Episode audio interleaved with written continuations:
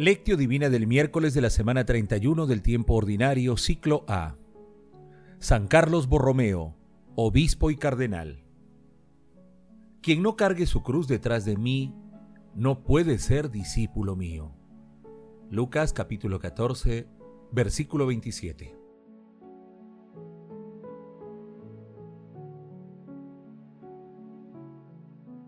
Oración inicial.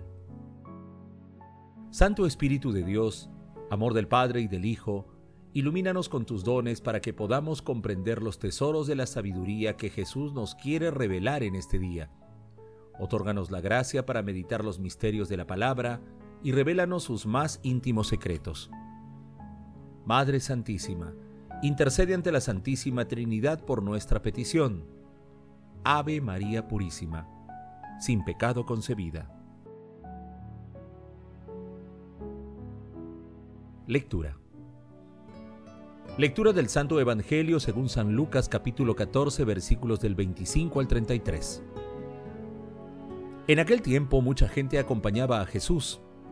Él se volvió y les dijo, Si alguno se viene conmigo y no me ama más que a su padre y a su madre, y a su mujer y a sus hijos, y a sus hermanos y a sus hermanas, e incluso a sí mismo, no puede ser discípulo mío. Quien no cargue su cruz detrás de mí no puede ser discípulo mío. Así, ¿quién de ustedes, si quiere construir una torre, no se sienta primero a calcular los gastos, a ver si tiene para terminarla? No sea que, una vez puestos los cimientos, no pueda acabarla y empiecen a burlarse de él los que miran diciendo, Este hombre empezó a construir y no ha sido capaz de terminar. O, ¿Qué rey, si va a dar batalla a otro rey, no se sienta primero a deliberar si con diez mil hombres podrá resistir al que le ataca con veinte mil? Y si no puede, cuando el otro está todavía lejos, envía delegados para pedir condiciones de paz. Lo mismo a ustedes.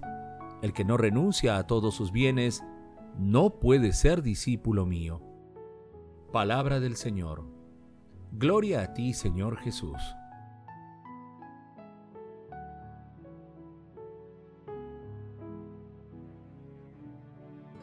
Carlos Borromeo nació en 1538 en una noble familia de Arona, Italia.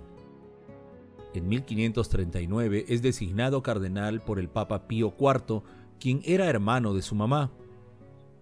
Durante su vida realizó una gran obra pastoral, litúrgica, devocional y organizacional. Murió en Milán el 3 de noviembre de 1584 y fue canonizado en 1610. El pasaje evangélico de hoy se sitúa cuando Jesús se dirige a Jerusalén, seguido por una gran multitud de personas quienes, entusiasmadas por su predicación y los milagros que hacía, consideraban esta caminata como una procesión victoriosa. Ante esta multitud, Jesús presenta el perfil del discípulo que quiere conseguir, separarse de manera radical de todas las ataduras del corazón, tomar la propia cruz, amarle por encima de todo y de todos, e incluso estar dispuesto a perder la vida por Él. Estos son los fundamentos para amarle y seguirle. Así, Jesús se ubica en el lugar más trascendente de la vida de todas las personas, incluso por encima de los sentimientos familiares.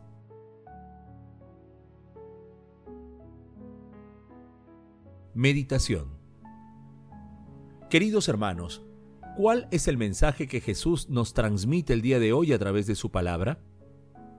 Nuestro Señor Jesucristo presenta dos condiciones fundamentales para ser sus discípulos. En la primera, nuestro Señor Jesucristo nos presenta un valor más elevado que los valores habituales para cualquier ser humano. El amor por Él debe estar por encima de cualquier otro amor y de cualquier otro sentimiento terrenal, incluso por encima del amor familiar. A Él debemos reservarle el primer puesto. En la segunda condición, nuestro Señor Jesucristo nos invita a compartir su misma identidad, cargando nuestra propia cruz con todo el realismo que ello implica. Tengamos en cuenta que esta enseñanza es brindada por Jesús camino a Jerusalén, donde será crucificado. Adicionalmente, nuestro Señor Jesucristo nos llama a pensar bien antes de emprender el proyecto radical de seguirle. Tenemos que ser capaces de calcular el precio que tenemos que pagar por la perla preciosa, si no, corremos en riesgo de fracasar. En este sentido, así como planeamos nuestra vida cotidiana, nuestras metas académicas, empresariales, laborales, políticas o de otra índole, así también debemos considerar un plan para nuestra vida espiritual, que debe ser el más importante en nuestra vida. Hermanos, meditemos la lectura de hoy y respondamos. ¿Pido al Espíritu Santo los dones que me ayuden a tomar las decisiones adecuadas para seguir a Jesús? ¿Sigo a Jesús a través de mi familia, de mi comunidad, en mi trabajo, en mi país o como ciudadano de la creación de Dios? ¿Cargo con mi cruz? ¿Tengo un plan para mi vida espiritual? Hermanos, que las respuestas a estas preguntas nos ayuden a pensar con lucidez cristiana y a seguir a Jesús con determinación en todo tiempo y en todo lugar. Jesús nos ama.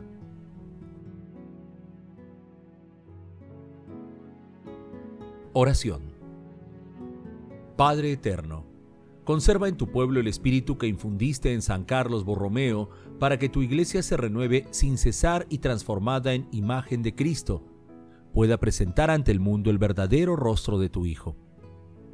Amado Jesús, pasa por las calles de nuestra vida e invítanos a seguirte dejando toda seguridad para ponerte a ti como el fundamento de nuestra existencia. Amado Jesús, por tu infinita misericordia, concede a las almas del purgatorio la dicha de sentarse contigo en el banquete celestial. Madre Santísima, Madre de la Divina Gracia, intercede ante la Santísima Trinidad por nuestras peticiones. Amén.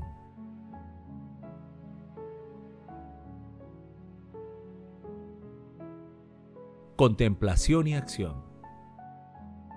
Hermanos, contemplemos a nuestro Señor Jesucristo con un texto de André Luff el que quiera seguir a Jesús debería reflexionar sobre lo que se compromete a hacer.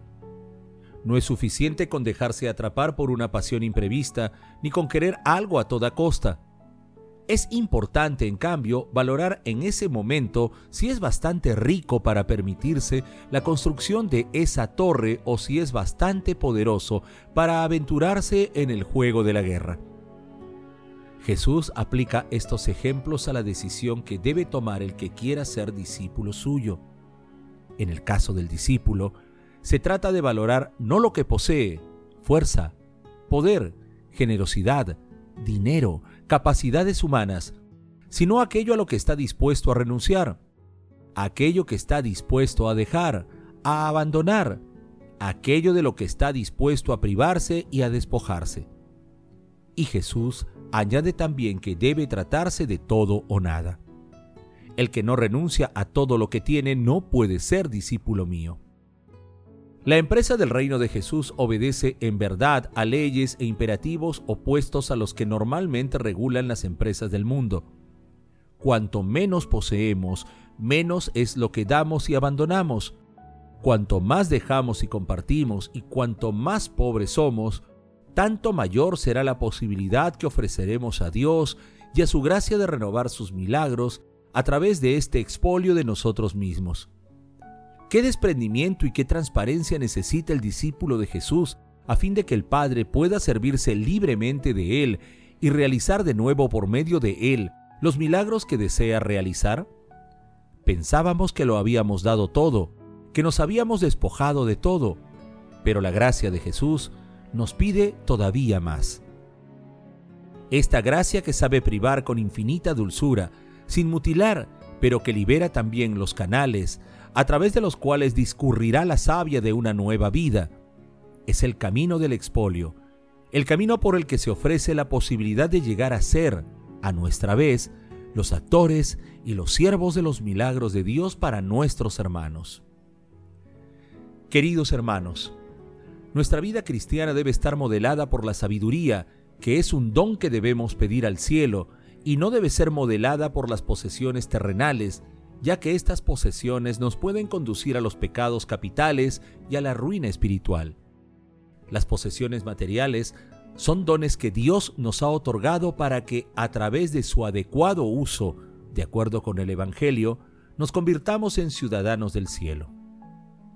Pidamos diariamente que el Espíritu Santo actúe en nosotros con el fin de que seamos verdaderos discípulos de nuestro Señor Jesucristo en toda ocasión y en todo lugar. Glorifiquemos a la Santísima Trinidad con nuestras vidas.